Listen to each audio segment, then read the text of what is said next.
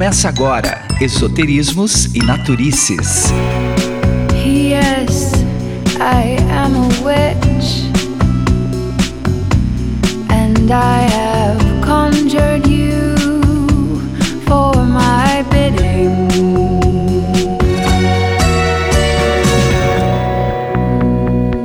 começa agora mais um episódio da nossa série sobre alimentação aqui no Esoterismos e Naturices. E hoje a gente tem um convidado especial, um convidado da China, isso mesmo. A gente está aqui com o Paulo Wu, que ele é formado em medicina tradicional chinesa, e ele vai explicar para a gente essa diferença da medicina tradicional chinesa para com a medicina que a gente usa aqui no Ocidente. É completamente diferente. Ele vai explicar para a gente como que é bacana essa coisa, que trabalha sempre com essa história que a gente sempre fala das energias e principalmente de como a gente pode trabalhar o nosso corpo físico, o que a gente consome e principalmente da nossa série sobre alimentação.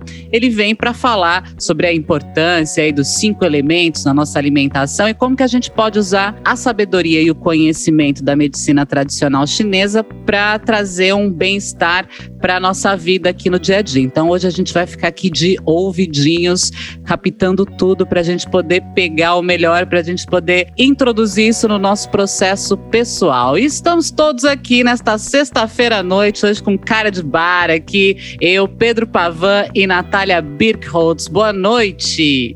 Ou bom dia ou boa tarde para vocês que estão ouvindo. Para a gente é boa noite, tá? Boa noite, gente. Que legal, Paulo Wu aqui hoje com a gente para falar um pouco sobre alimentação segundo a medicina tradicional chinesa, né? O Paulo ele é formado na China. Super curiosa para aprender um pouco mais de uma medicina que a gente pouco conhece, mas o pouco que eu sei é uma medicina que ela é muito preventiva, né? Uma vez um amigo meu foi à China e falou que a farmácia deles é, vende várias ervas e eu fiquei super interessada nisso. Enfim, vamos saber se é verdade ou não. E aí, Pedro, tudo bem? E aí, gente, bom dia, boa tarde, boa noite, né? Pra gente aqui é boa noite, porque afinal de contas o Paulo é uma celebridade, né?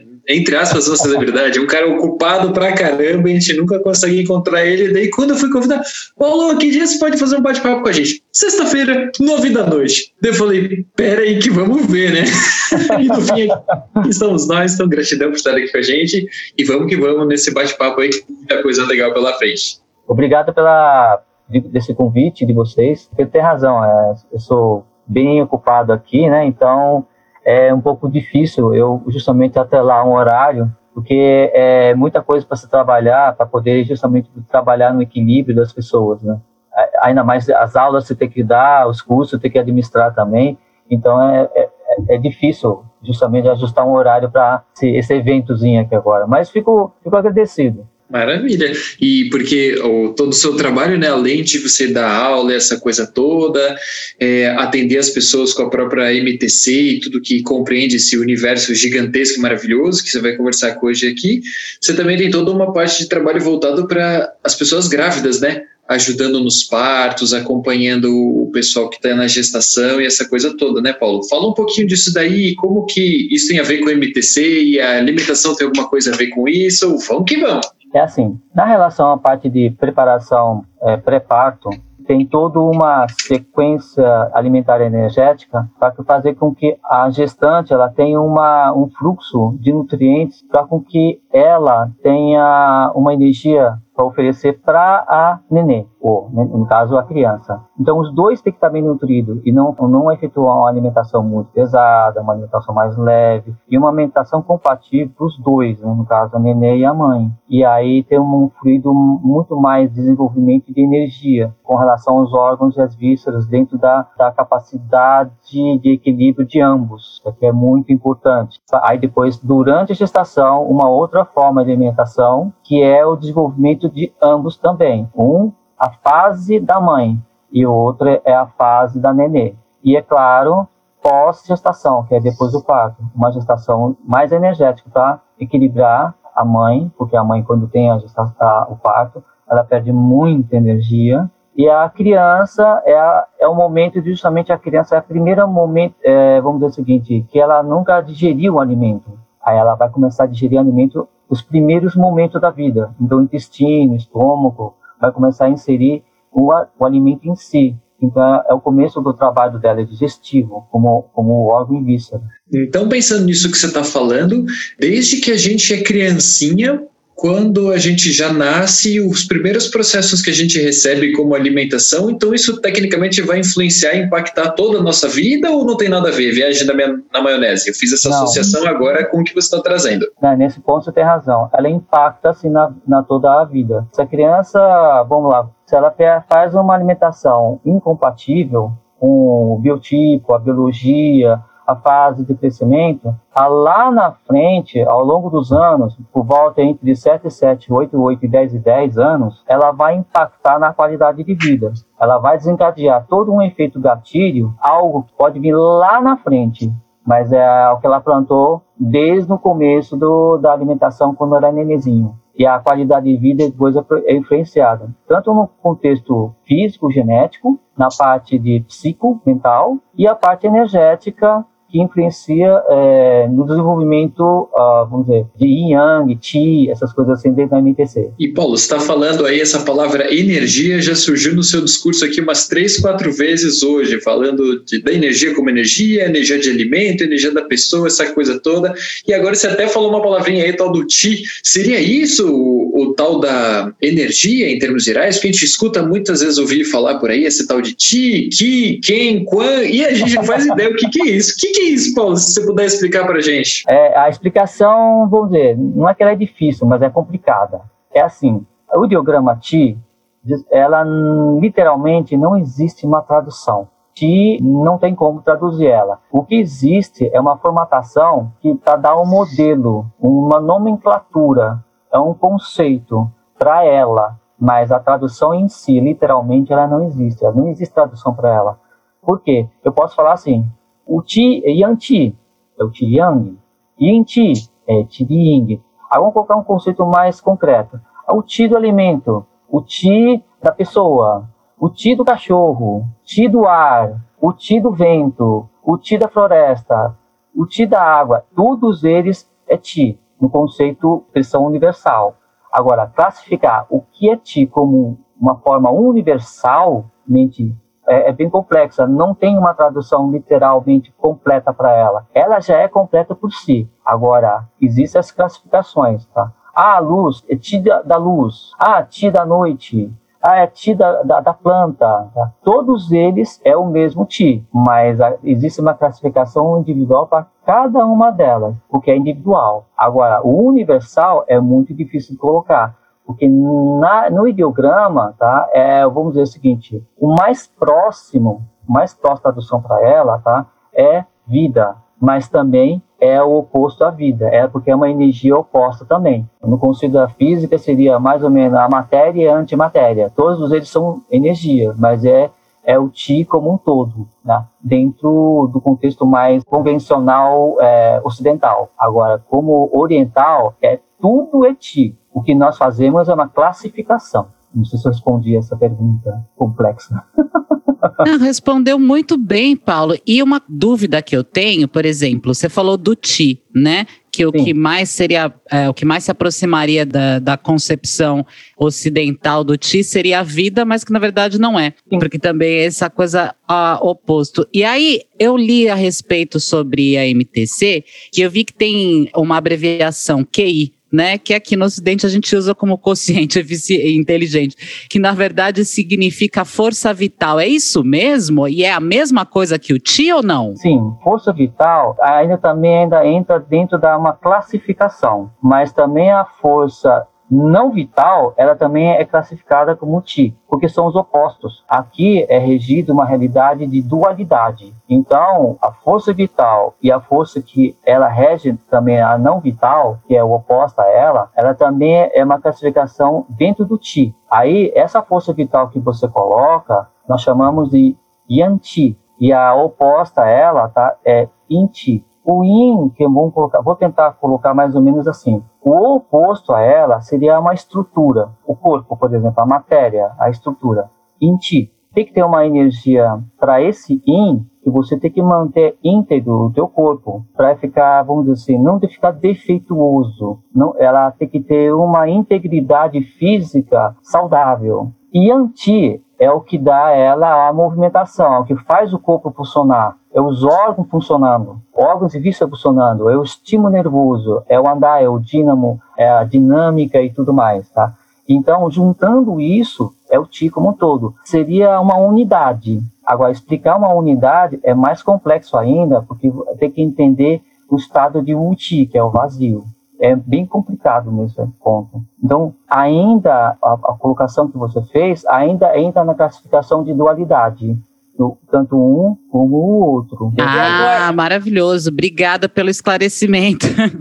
é, pelo que eu entendi, eu posso estar errada. Sim. Basicamente, essa história do ti, que é aquela coisa de entender o vazio, é quase como a gente entender, entre aspas, o Big Bang ou a criação do universo, que é o que veio do nada e de repente não é um nada, é um tudo. Nesse ponto é um conceito de unidade, é o princípio da criação. Então, ela é, é, ela é bem, bem universo mesmo. E Paulo, você mencionou sobre o yin e o yang, né? Falando aqui um pouco agora sobre o conceito de alimentação, eu assisti um, uma live aí essa semana de uma fitoterapeuta e ela mencionou muito ah, esse alimento é yin, esse alimento é yang. Queria entender, queria que você explicasse para a gente o que seria um alimento yin, o que seria um alimento yang? Tem a ver com a temperatura? Alimentos yang, basicamente, são as que são mais afastados do solo, tá mais próximo, mais alto, são alimentos mais altos. Porque o yin e yang, ela depende muito de referência, tá? Aqueles que são mais aterrados são mais yin, aquelas que são mais para cima são mais yang, os alimentos. Então, se você pegar, por exemplo, uma mandioca, uma batata, elas são mais aterradas, uma cenoura, então eles são mais in, são mais próximos à terra. E aí, aqueles que são mais altos, uma laranja, um limão, outros alimentos que são mais, mais para cima, elas são mais yang, é uma referência que mais afastado do solo. Os alimentos com relação à parte de verduras, elas geralmente são aquecidas, então elas são mais yang. Quando ela é mais fria, ela é mais yin. Então, quando você passa o fogo, faz a preparação, você aquece, então ela fica tem uma característica mais yang, porque você um você aqueceu e o outro você modificou a estrutura daquele alimento que ela estava mais yin e ela se tornou mais yang, porque do aquecimento, da preparação e do fogo, assim por diante. O mesmo ocorre da batata que é, é aterrada, são, são tubérculos, são, são mais terra, quando você coloca no fogo, não é que ela, ela continua sendo in, mas ela é menos in porque você modificou o estado dela, ela ficou mais, menos densa. Tanto é que se você pegar a batata, você aquece, ela fica macia, ela não fica tão dura. Então ela ficou de yin, ela se tornou um pouco mais yang, mas ela continua sendo yin. As outras alimentos também, como uh, legumes, acontece a mesma coisa. Quando aquece, ela é um alimento yin. Quando aquece, ela modifica a sua estrutura yin para yang, mas ela continua sendo um pouco, ela é yin, mas ela com menos yin, ela se torna um pouco mais yang. Todos eles, todos eles, até o ser humano, ela tem dentro de si yin e yang. Às vezes, esse alimento yin, dentro de yin existe yang. E alimentos yang, dentro de alimentos yang existe yin. Todos eles têm essa, essa configuração. Quando faz uma modificação de, de uma, alguma coisa agente externo, como o fogo, ela pode se tornar mais yin ou mais yang. Isso vai depender da densidade do alimento. Ela pode ser mais é, yang, mas de tão dura que ela é, ela pode ser menos yang, mas ela continua sendo mais yin. Então, aí depende do alimento. Por isso que lá na, na, na China se alimenta alimentos da época, para poder justamente é, ter uma qualidade de vida, para que se torne mais yin ou mais yang, para compatível com a estação do ano, então por isso alimentos da época, e para justamente favorecer a estrutura do ser humano no contexto da medicina chinesa, porque ele, a, a China usa o alimento também como uma forma medicinal, além de entender esse lado, vamos dizer o seguinte, nutricional. Então, o alimento é nutricional e medicinal. E qual é a diferença entre um alimento yin e um alimento yang? O alimento yin, ela, tem, ela é mais, vamos dizer o seguinte, ela é mais fria, ela é mais densa, ela é mais natura. O alimento yang, tá? Ela é mais quente, ela é mais macia, tá? em geral, nem sempre. Ela é mais fora da terra. Paulo. Oi. Desculpa te interromper um minutinho, Mas eu acho que o, o que a, a Nath quis saber, por exemplo, o que, que isso interfere na minha vida? Porque você descreveu bem legal aí alguns alimentos como sendo yang, yin, para a gente conseguir identificar eles, o processo de alteração que a gente pode fazer quando a gente vai cozir ou Bom. temperar um alimento, como isso se altera. Mas aí, efetivamente, o que pode alterar em mim? Então, por exemplo, ah, eu como batata todo dia. Então, será que meu corpo está ficando muito yin? É isso? É, não é, isso tem efeito, não tem efeito, que você acabou de citar, né, que Sim. na China é utilizado como, muitas vezes como medicamento, então entendendo que essa energia que o alimento tem vai impactar e super vai impactar o nosso ser, então tipo, é isso, não é, quais seriam esses possíveis efeitos ou yin ou yang dessa alimentação no meu corpo? Aí vai depender da forma que a gente vai ver o indivíduo, a gente tem que classificar se a pessoa ela é mais yin ou yang, e também dentro dos cinco elementos. Se a pessoa é mais fogo, mais terra, mais metal, mais água e mais madeira. Aí, se a pessoa, por exemplo, ela é mais, vamos dizer o seguinte, mais terra, e aí a pessoa come mais comida terrada, mais in, e ela já é terra in, por exemplo, ela vai ficando mais preocupada, ela vai ficando mais pensativa, a estrutura orgânica dela vai ficando mais densa. Lá na frente, ela vai ficando o quê? Mais melancólica, mais triste, tá? Porque vai, ela vai ficando mais aterrada nas emoções da tristeza ou do, da preocupação. Na hora não tem muita relação, mas se você alimentar três anos, quatro anos, cinco anos, alimentos que são tem contexto características mais in e a pessoa for mais in, isso agrega mais energia in para ela. Aí se ela for de uma pessoa que tem um estado emocional que tem propensão para tristeza ou melancolia ou mais preocupação, isso vai acentuar a qualidade dessa emoção dela, assim como a, a, acontece com as outras emoções também e prejudicial. Aí depois ela começa a afetar a parte orgânica dela, né? Que é, por exemplo, o lado do pulmão. A pessoa vai ficando mais, vamos dizer o seguinte, vai ter uma deficiência de energia de pulmão, até chegar a uma deficiência de estrutura e de pulmão. A energia é uma coisa, a estrutura é outra. A energia sempre vem antes da estrutura. Então, se ela começa a gerar uma deficiência, aí chega uma hora que a pessoa vai ter um problema pulmonar, uma doença pulmonar. Então, deixa eu ver se eu entendi o que você está falando, Paulo. Você está falando que no imediato, assim, não vai influenciar tanto, assim, efetivamente. Mas, por exemplo, se eu sou uma pessoa com uma predominância mais yin ou mais yang, tanto faz, e aí, de acordo com meus hábitos, então, a grande questão é o hábito, né? Se eu tenho o hábito de comer todo dia a mesma coisa, ou muitas comidas de um tipo, isso pode acabar prejudicando a minha energia, que em estado crônico, ou seja, com o tempo, pode chegar a afetar a minha estrutura. Então, tipo, cada alimento, através acho que do seu sabor, tem um tipo de vibração, não sei se a gente poderia chamar isso de ti também, um ti específico do alimento, que vai impactando o nosso corpo e isso vai chegando até os nossos órgãos com o tempo. É mais ou menos isso? Sim, corretamente. E infelizmente não é uma coisa que é imediata. Ela demora anos, ela demora anos para acontecer alguma coisinha. Aí essa coisinha pode ser mais grave ou menos grave, dependendo da intensidade e também a quantidade desse alimento que a pessoa está comendo. Que às vezes também pode ser incompatível com a, o biotipo daquela pessoa é. Aí é, a necessidade de entender o que o paciente é fazer um diagnóstico, tá? Para saber se a pessoa precisa daquele alimento mais yin ou alimento mais yang e, é, e qualificar no equilíbrio dela. Basicamente são cinco tipos. E desses cinco tipos, né, ainda se você tem que ver se é yin ou yang. Aí são 10 subtipos. E desses 6 subtipos, tá, você tem que ficar tipos de cada um deles. Então você multiplica por 5, são 50. Tá? Vocês colocaram bem pronto isso, tá?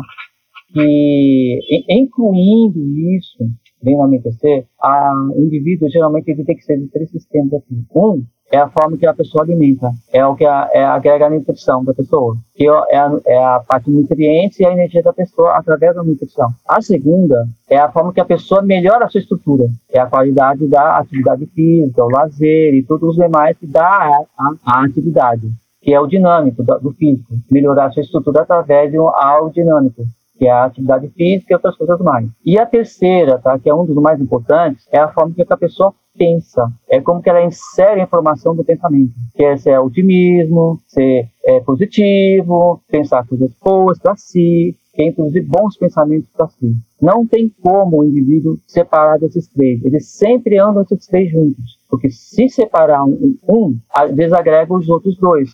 Uma dessas coisas, assim que é a base da medicina chinesa, são esses três itens que são colocados. Não dá para fugir dela.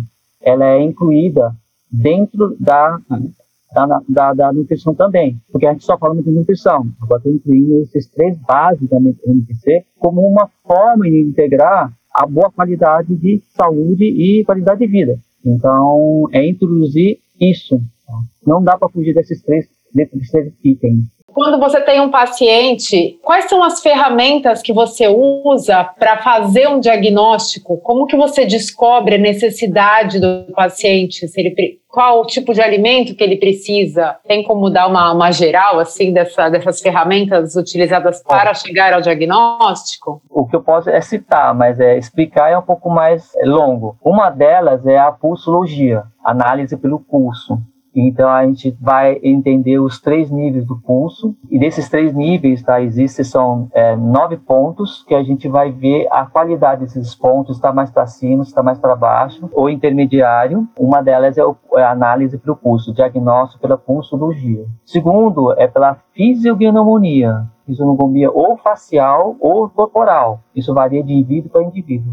A terceira é ver o que órgão que está manifestando na sua, no seu desequilíbrio.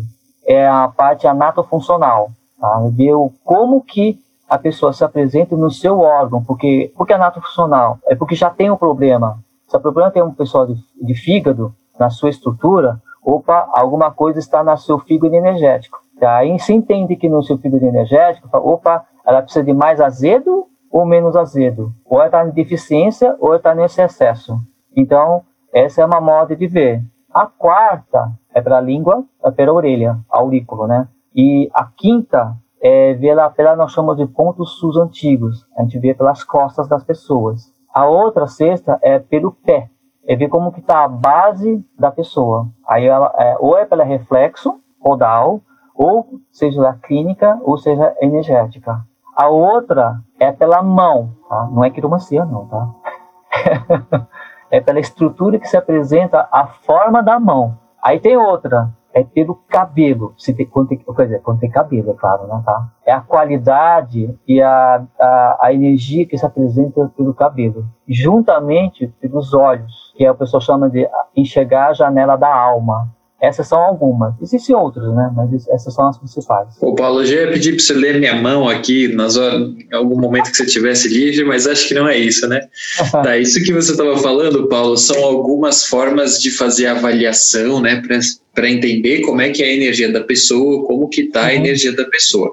Mas existe alguma dica, tipo, alguma coisa fácil para as pessoas entenderem, por exemplo, saber, tem algum ponto específico que seja mais relevante para eu entender, por exemplo, ah, eu sou uma pessoa mais fogo, mais terra, mais metal, tem algum chavão assim que não seja tão específico ou não tem? Porque você vai olhar na internet lá, tem tipo, veja aqui, cinco características para identificar o seu biotipo, sabe esse tipo de coisa? Existe alguma coisa mais ou menos desse tipo? Geralmente são três. Um é pela língua. Não é que é fácil, mas geralmente identifica o, mais rápido. A identidade é mais rápida. Né? O segundo tá, são paralelos. Tá? É, é a face e o olho. A terceira é que eu não citei, eu vou citar agora, mas é que é quando não pinta a unha, tá? É pela unha. De imediato dá para entender como que tá a pessoa nesses três pontos: língua, face e olhos e unha. Isso quando não pinta a unha, claro, né? Agora, é pela isso. cor da unha ou é pela textura da unha que você vê isso daí? Porque se for, unha. eu tô perguntando porque as minhas unhas elas parecem cascos de cavalo, assim, elas uhum. são muito fortes, extremamente fortes. Então, Só... vamos lá. Ela aparece risquinho? Não sei porque eu pinto a unha, mas então. quando eu tirar, faz de conta que aparece um risquinho. Vamos lá.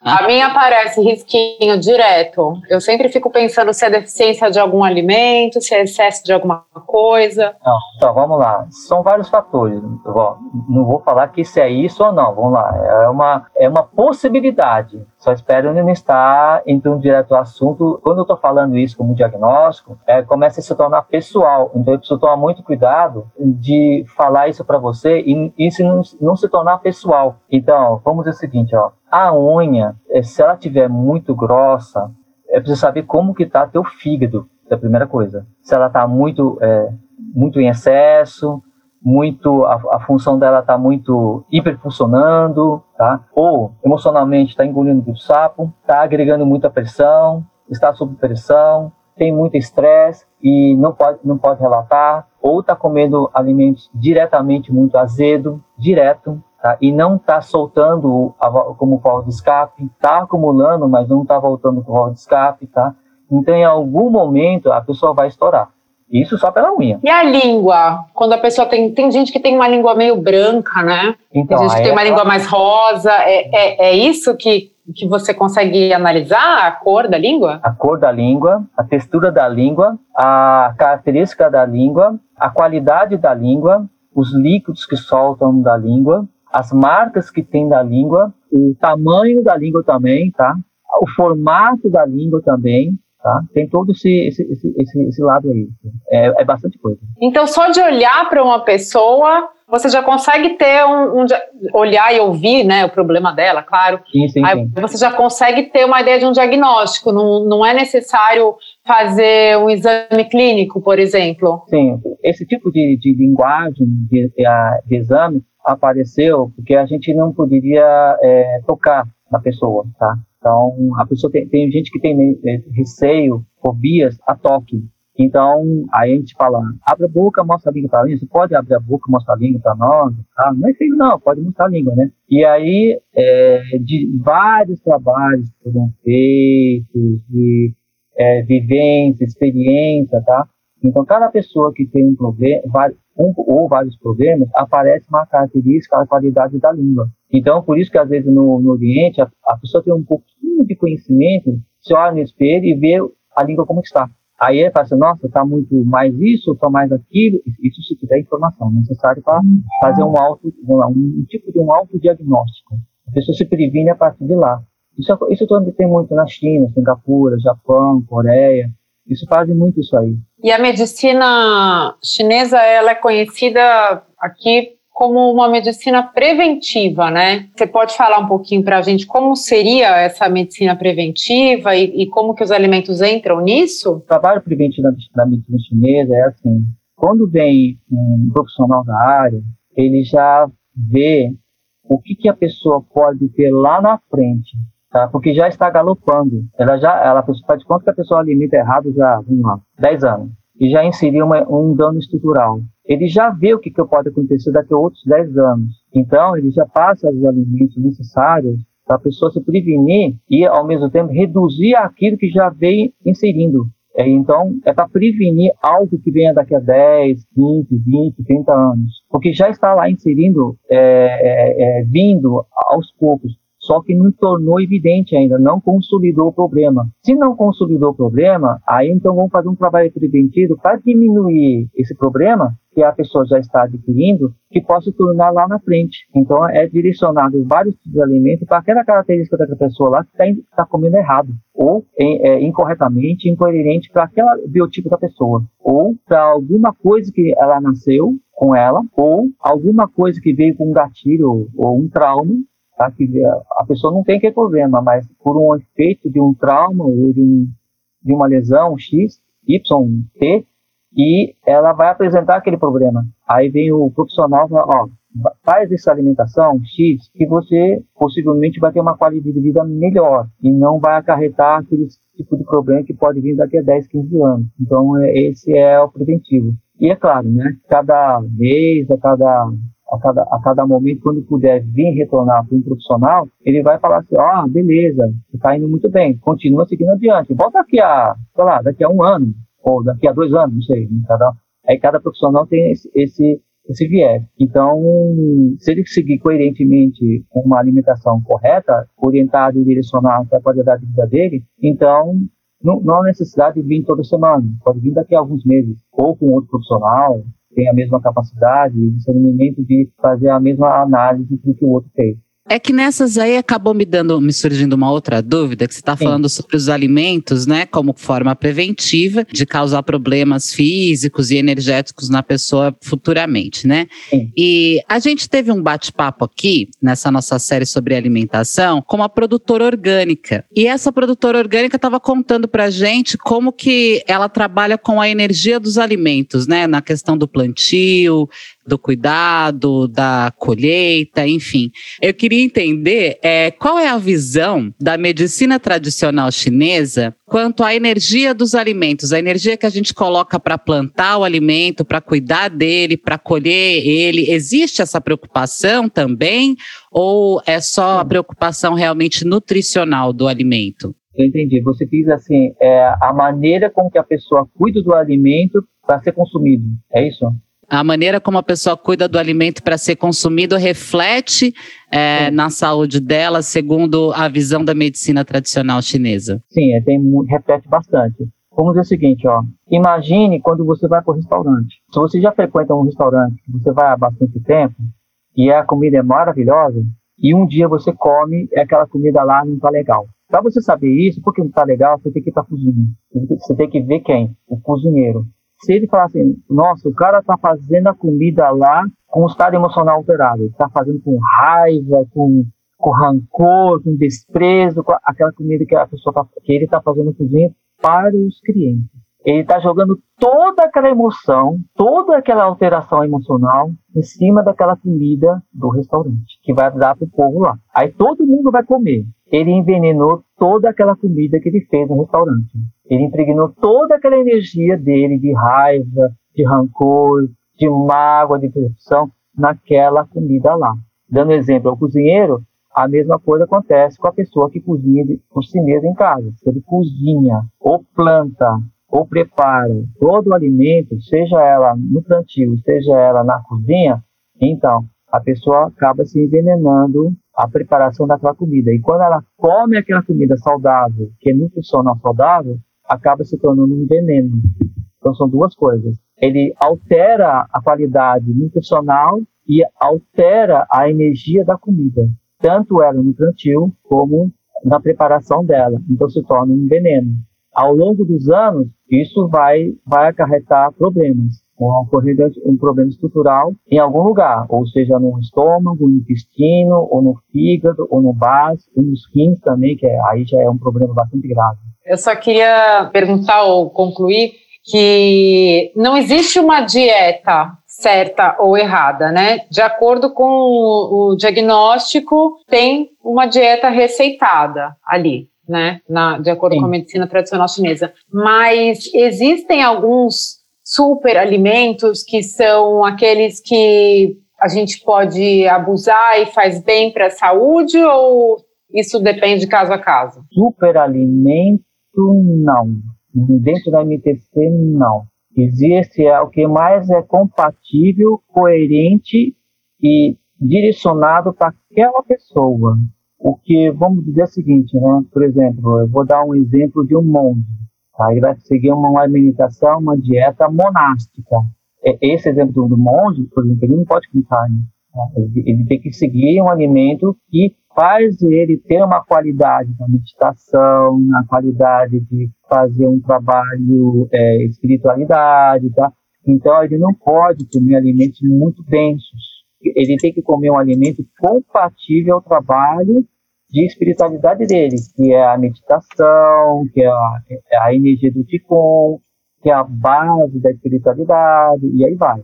Agora, se a pessoa fala assim, ah, mas é, tem uma, uma dieta uma, de a pessoa que precisa conectar com a natureza. Ele pode comer alguns alimentos aterrados e alimentos também de não aterrados, que são as folhas, que são é, mais aéreas.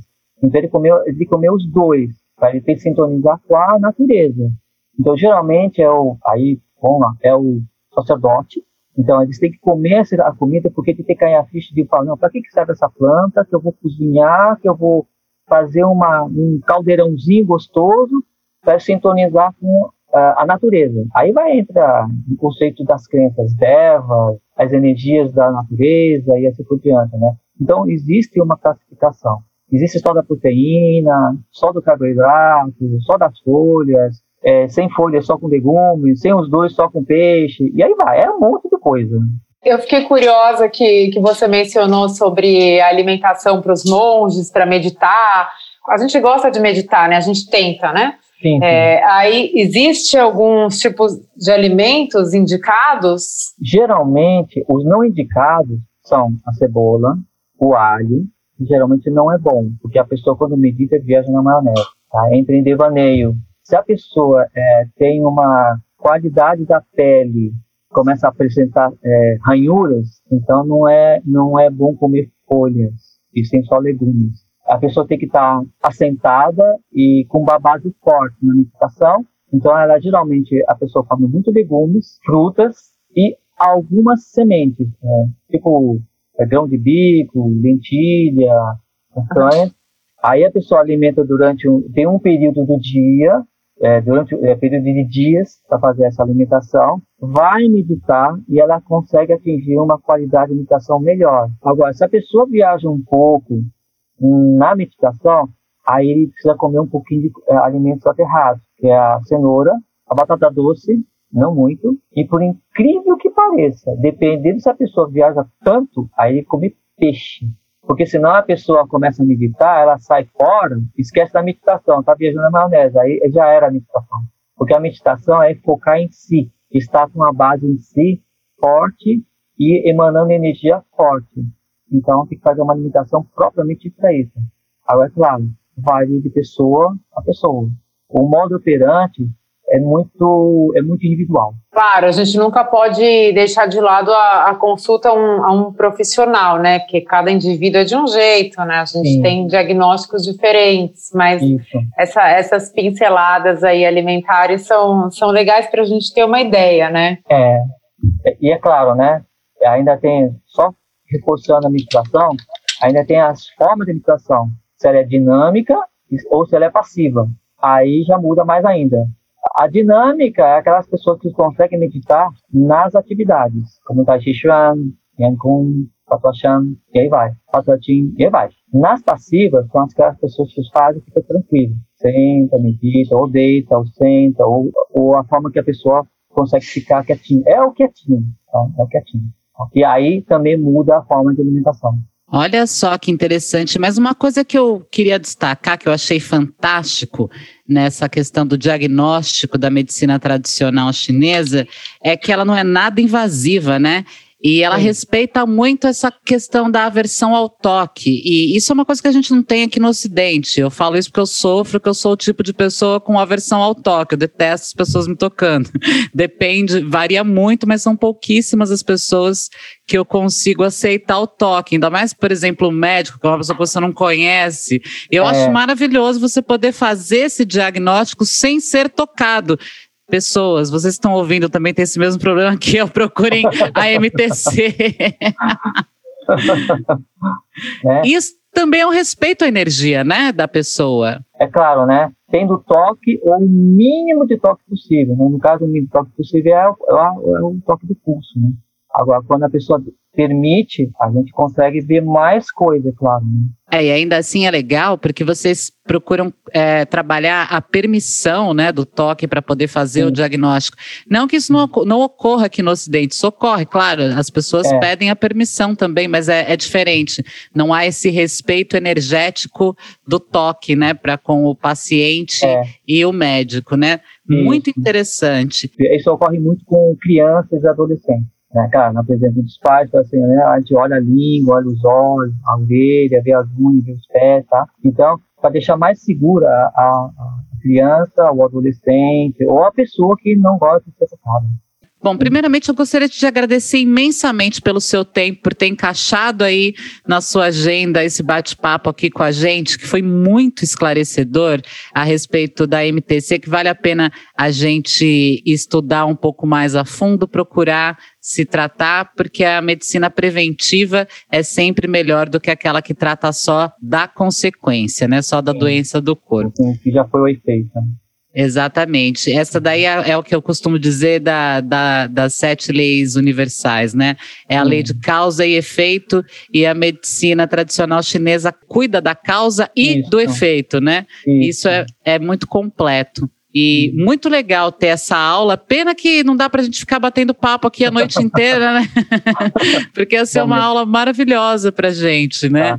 É, eu agradeço o convite, agradeço a presença de também justamente tá estar conectando com vocês. E é claro, né, eu espero ter passado alguma coisinha, porque é uma coisa, é, é, é, a informação é muito, né, eu só, eu, eu só eu pipoquei muita coisa assim para explicar, eu espero ter ajudado, né, o pouco que eu falei aqui, né, e ainda mais resumidamente, e fazer o que puder para poder ajudar, né, esclarecer é claro, né, passar em outras oportunidades através do convite do peso. E eu agradeço, muito obrigado. É isso aí, Paulo, gratidão, foi muito ótimo. Muito obrigada, Paulo, pelos esclarecimentos. Eu que agradeço. Adorei, adorei saber dos alimentos yin, dos alimentos yang, da língua. Super legal. Como a gente está vendo, não é uma coisa fácil, né, Paulo? Talvez o tanto que você é solicitado, porque a gente sabe que o assunto é muito complexo, por mais que tenha hoje é muito difundido, né, a MTC em geral aqui, né, no, no Brasil, essa coisa toda, mas é difícil de achar as pessoas que tiveram o tempo e a paciência de estudar tanto para se aprofundar na coisa toda, porque é muito sério, né?